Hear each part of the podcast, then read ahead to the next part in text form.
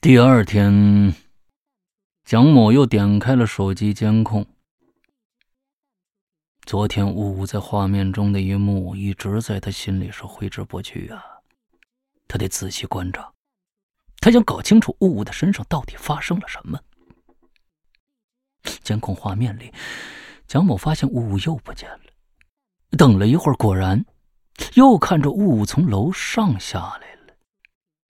蒋某实在搞不清楚，他总去楼上干嘛呢？本来昨天晚上蒋某想问的，可又怕自己言多必失，让呜呜有所怀疑。可这时，呜呜已经坐到了客厅的沙发上，他似乎像是想起了什么事儿，拿起茶几上的手机看了一眼，样子显得很急。他等了一会儿，呜呜抬头往玄关那边看了看。然后起身啊，走过去了，而这个角度正好是监控的盲区。蒋某想，有人敲门呢吗？这个时候谁呀？他看了看表，正好中午。哦，他猜会不会是送外卖的？以前的俩人网恋的时候，蒋某就经常给雾雾点外卖。住到一起以后啊，雾雾的饭也是他帮着点。可这两天呢，蒋某的心思全在监控上边，把这事儿就给忘了。他想发条信息问问呜呜，可就在这个时候，他就看着画面里出现了一个男的，而这男的身后跟着呜呜。蒋某的眼皮跳了几下，他凑近屏幕盯着家里这个不速之客，发现这人。是个小伙子，个头很高，身体看上去很健壮。他身上穿着外卖的制服。一般来说，外卖员只会在门口把东西递进来呀，从来不会跟着主人进房子呀。何况看样子是呜呜把他请进屋子的呀。蒋某的心随即就提上来了。呜。依然穿着那身黑色的睡衣，不知为什么，他依然低着头，头发垂在脸前。他跟在男人的身后，男人弯腰把外卖放在了茶几上。与此同时，雾突然僵硬的抬起两只手臂，悬空在了男人的身体上方。当男人直起身子的时候，雾的两只手正。好搭在他肩上，那男人明显的抖了一下。他慢慢的转过身蒋某清楚的看到，男人露出了一个淫邪的笑。蒋某的眼睛喷出火呀！这时，画面中那男人突然露出了稍微惊讶的表情，抬起一只手。去托雾雾低着头的下巴。当雾雾把头抬起来的时候，男人猛地往后退了一步，显然被什么吓着了。接着，只见雾雾突然扑向那个男人。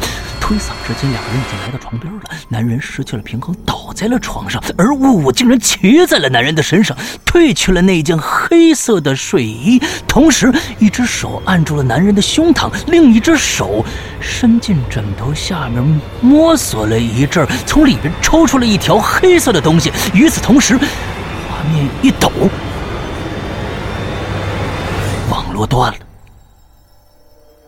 蒋某看到这，惊讶的说不出话来呀。心剧烈的跳着，分不清是愤怒还是羞耻。他几天前还幻想着自己要当什么西门庆的，可现在他就成了武大郎了。蒋某冲出了公司，哼，他要回家捉奸。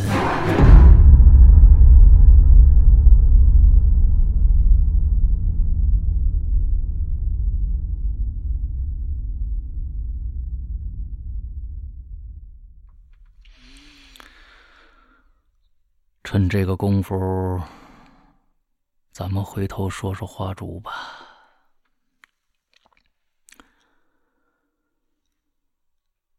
早上看到黑色数据键的那一刻，花烛就知道他得逃了。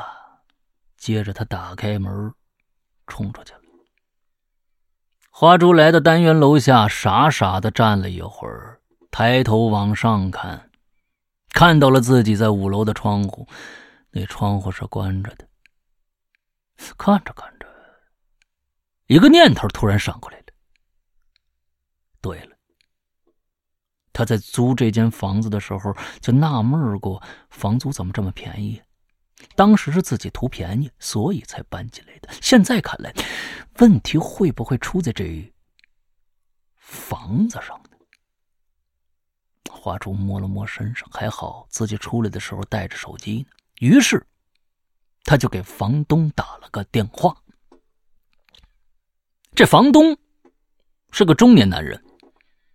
花烛只在租房的时候和他在电话里啊打过一次交道，没见过面后来的房租呢，也是通过网上转账完成的。手机响了很久，房东才接。呃，喂，您好，我是那个五零一的租客，我叫花烛。哦，知道。你有什么事吗？呃，我想了一下，我住这房子是不是有什么问题啊？你什么意思啊？我我怀疑这这房子闹鬼。电话那头，房东沉默下来，突然的问：“啊，你是住五零一的吧？”“对啊，五零一啊。”华主想，这人是糊涂了吧？自己房子搞不清楚吗？那个，你看着什么了？就是最近的事儿。哎呀，我也不知道该怎么说，我就问你啊，你是不是落了一条黑色数据线在这屋子里啊？花珠刚想继续说下去呢，呃，行了行了，那个我知道了啊，我现在在外地呢啊，我明天就回去一趟吧，到时候再说。接着，对方可就把电话挂了。花珠举着手机站在原地，久久的出神儿啊。听房东的口气，他肯定知道这黑色数据线的来历呀。花烛暗暗下了决心了，今天就去找房去，明天就搬出去。刚想离开，花烛转头看着楼下垃圾桶旁边站着一老太太，正在从垃圾桶往外捡垃圾。花烛想了想，抬腿就过去了。那个阿姨，我想问您，这栋公寓里头以前发没发生过什么奇怪的事儿啊？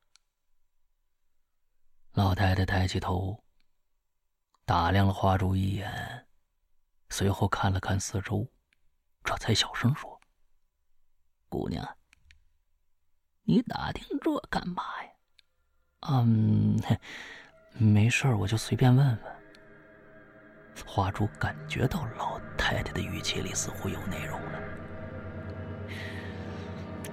我，我就告诉你，银人啊，你可别说是我说的。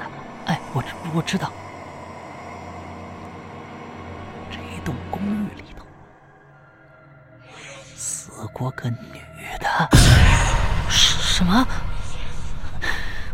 这么大年纪了，还能骗你吗？什么时候的事儿啊？这事儿我也不太清楚，好像是几年前的一个命案了。您能告诉我仔细些吗？接下来，花烛就在老太太这儿听到了一件令他不寒而栗的事什么事儿啊？继续听。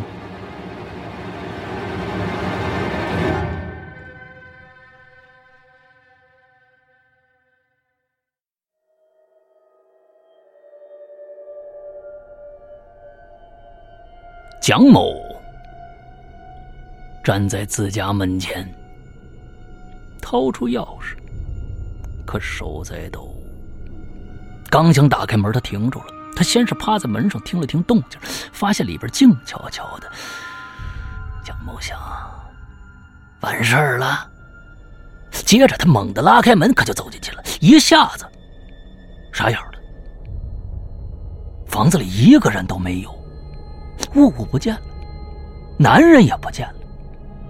蒋某冲进屋子，先是拉开卫生间的门，探头往里看了看，里边空无一人。蒋某又闻到那股难闻的气味了，这次是愈发的强烈。他转过头，看见衣柜的门半掩着，他冲过去一把拉开，可里边除了他和呜呜的衣服之外，没藏人。这时，蒋某就注意到了那个通向楼上的木梯子了。蒋某的心沉了一下，难道这俩人躲上面去了？想到这儿，蒋某蹑手蹑脚的上了楼。在楼上的房间，蒋某终于看着雾了。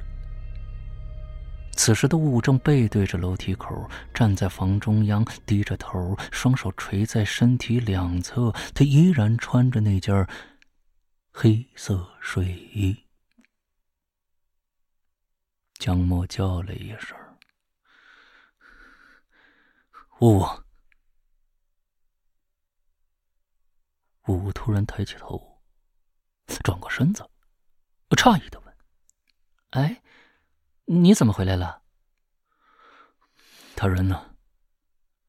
谁呀？还要我提醒你吗？你什么意思？”江某冷笑了一下，盯着呜呜的眼睛：“你把这个男人藏到哪儿了？”我似乎没明白，什么男人啊？你说什么呢？没想到你现在居然还装糊涂啊！我告诉你，你们俩做的不要脸的事儿，我都看着了。我吃惊的看着蒋某，脸一下子憋红了。蒋某，你今天是不是脑子有问题啊？你居然怀疑我？我。不承认是吧？蒋某说着话就把手机掏出来了，然后点开那段保存的视频，举到雾雾面前，来看看这个，我看你还怎样？雾雾开始还很疑惑，可看了视频里自己和外卖员，顿时就傻了。蒋某不动声色的在一旁观察着雾雾的表情，此刻他的心已经感觉不到愤怒了，只有绝望和平静。终于，那段视频放完了。雾雾呆呆的矗立在那儿，脸色极其的惨白。他看着江某，嘴唇哆嗦着，想说什么又说不出来。你还想说什么呀？不，我不知道发生什么事了。我脑子现在很乱，这到底怎么了？我神经质的说着，接着蹲在地。蒋某把身子转过来，重重的闭上眼。接下来怎么办呢？其实他也没想好。如果面前是那个奸夫的话，他一定毫不犹豫的挥拳就打过去了。就这样，两个人突然沉默了。过了。雾雾在身后开口：“咱俩分手吧。”蒋某惊讶的转过头，居然看着雾雾在对着他笑。反正你也看着了，还有什么好说的呀？其实我早就想离开你了。蒋某呆住了。他没想到，雾雾的态度居然变得这么快。他刚想说话，雾雾打断他了：“怎么了？难道我说的不对吗？”啊，我明白了，你舍不得我，对不对呀？蒋某的身子在颤抖，他一句话都说不出来，他的脑子在急速的转。雾雾这时歪着脑袋，很顽皮的说：“ 你怎么不生气？”你应该打我啊，不，你应该杀了我才对，因为我给你戴了一顶绿帽子呀！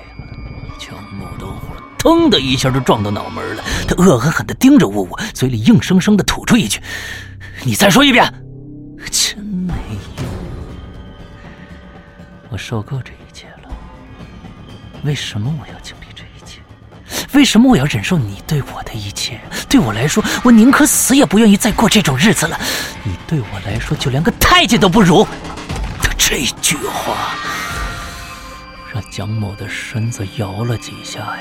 击穿了蒋某最后一点理智，蒋某像困兽一样怒吼着，他丢了手机，扑向了雾雾，把他狠狠压在地板上，颤抖的骂着：“你这个贱人，你这个贱人，我要，来呀，姓张的，你有本事就杀了我！呸，你这个胆小鬼！”蒋某的身子不停地颤抖着，他瞪着血红的眼睛，已经完全失去理智了。虽然那句姓张的是那么的不知所云，但蒋某已经完全不管不顾了。他朝着四周旋摸着，接着他就找到了一样东西。怎么那么巧？他的手碰到了一条。黑色数据线，他把数据线拿在手里，一下就套在雾雾的脖子上了。他现在只有一个想法，把这个女人弄死。那条数据线在雾雾的脖子上是慢慢收紧，收紧。就在这个时候，雾雾的身子。抖了一下，他惊恐地看向蒋某，眼睛里露出了错愕和恐惧。这一瞬间的表情变化被蒋某看在了眼里，可他现在已经彻底疯了，收不住了。他的双手紧紧勒着数据线，雾在最后的时刻艰难伸出一只手，这只手想要去摸蒋某的脸，可终于没摸到，他软软的。垂了下来。等江某慢慢松开手的时候，他发现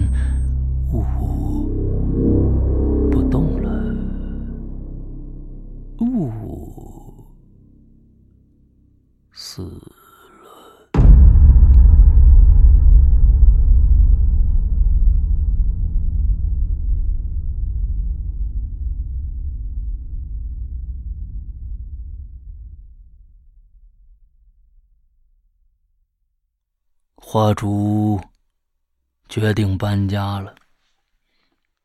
他胆子再大，也不敢在发生过凶案的楼里住啊！况且，拾垃圾的老太太讲述的那个故事实在是太恐怖了。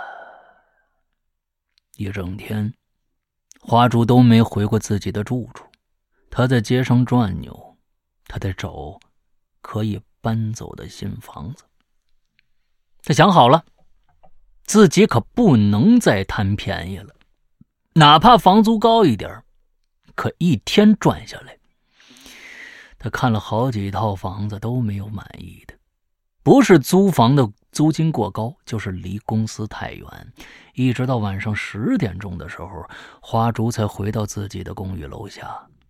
他抬头看了看自己位于五楼的窗户，依然关着，没有一丝光亮透进来。可今天晚上该怎么办呢？花烛无论如何不敢住了。明天那个无良的房东可就回来了，到时候一定让他给自己一个解释，并且让他把租房的押金呢退给自己，之后再去找一处便宜的住处吧。今天晚上奢侈一把，把东西收拾一下，搬到街边小旅馆，先凑合一宿再说吧。想到这儿啊。花珠突然感到很无助啊，很委屈，很想哭，可咬了咬牙，又把眼泪给憋回去了。终于，花珠拧开了锁，进了屋。他把所有的灯都开开，屋子里亮如白昼。花珠心存芥蒂的走到沙发座那儿，朝上面看了一眼。心可就又提起来了，那根黑色数据线又不见了，这可不行了，得赶紧收拾东西搬出去。花珠打开皮箱，把自己的衣服和日用品胡乱的往里扔，整理好以后，拉起皮箱环视一圈四周，刚想出门，突然间他就听着。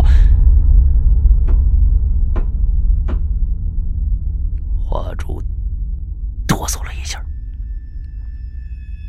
这声音前些日子他听过，他是从哪儿传来的呢？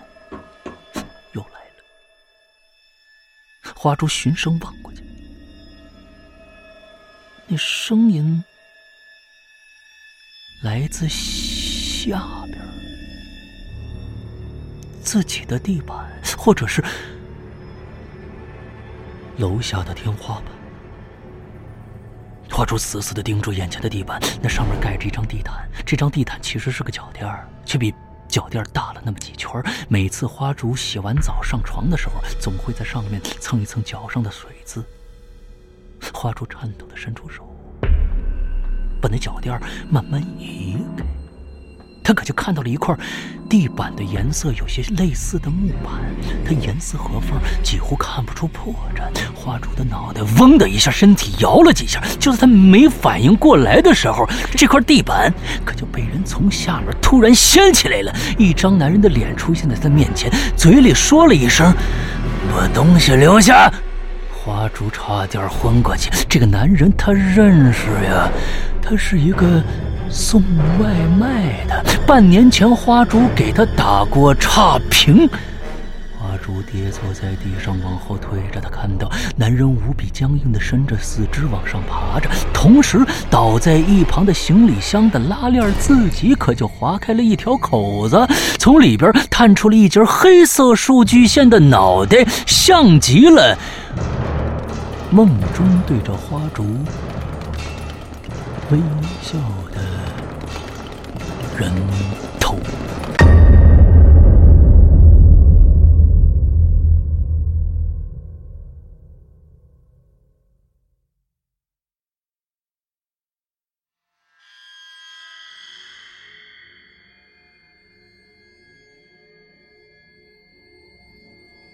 蒋某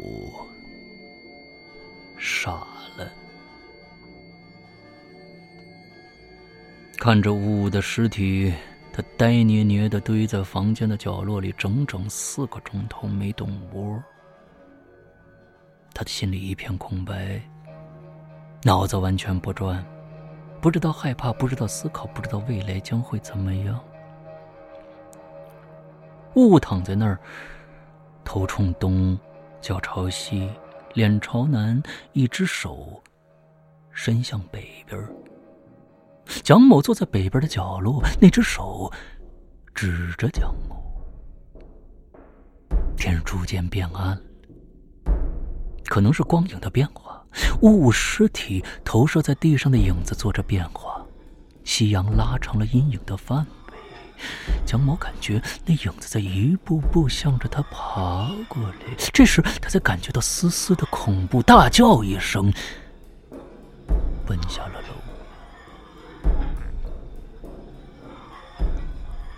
接下来的三天，蒋某请了假没去上班，每天二十四小时躺在楼下的床上，瞪着眼，盯着楼梯口。他生怕那会儿突然多出一双惨白的脚来。他感觉不到困，感觉不到饿，脑子里只有躺在楼上呜呜的尸体。他还。突然坐起来，可同时他很矛盾。如果呜呜坐起来了，是不是一切就不曾发生过了呢？他会跟呜呜道歉，他会开心的跟呜呜分手，他甚至会当面祝福这对偷情的狗男女好人一生平安。可这可能吗？不可能了。呜呜确实死了。屋子里弥漫的气味，让他深知这一点。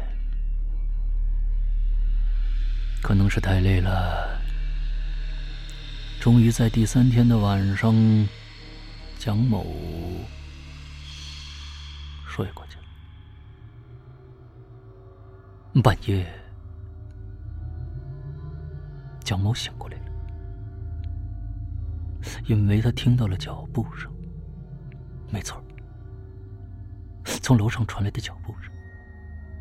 那声音极其的轻，仿佛是用脚尖着地踩实了之后，过个十几秒才会踏出另一步的感觉。蒋某下了床，壮着胆子走上楼。他想开灯，可不知道为什么家里好像停电了。来到二楼，借着外面的光，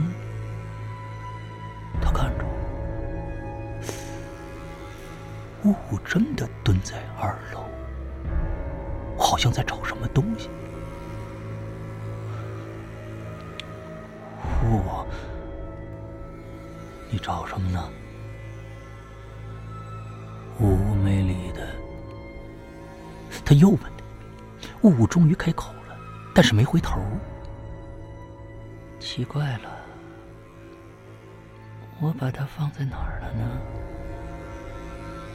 到底找什么呢？”我慢慢转过身，带着哭腔说：“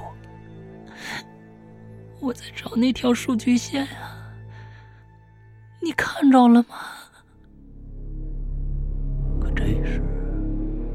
蒋某颤抖的伸出手指向我，惊愕的说：“这，这不就是在你脖子上的吗？”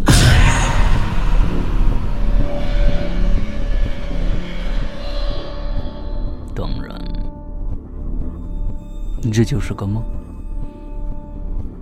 可从梦里惊醒的蒋某觉得，他得上楼看看。他开始迷信了。他迷信雾雾给他托梦，说他并没有死，他好好的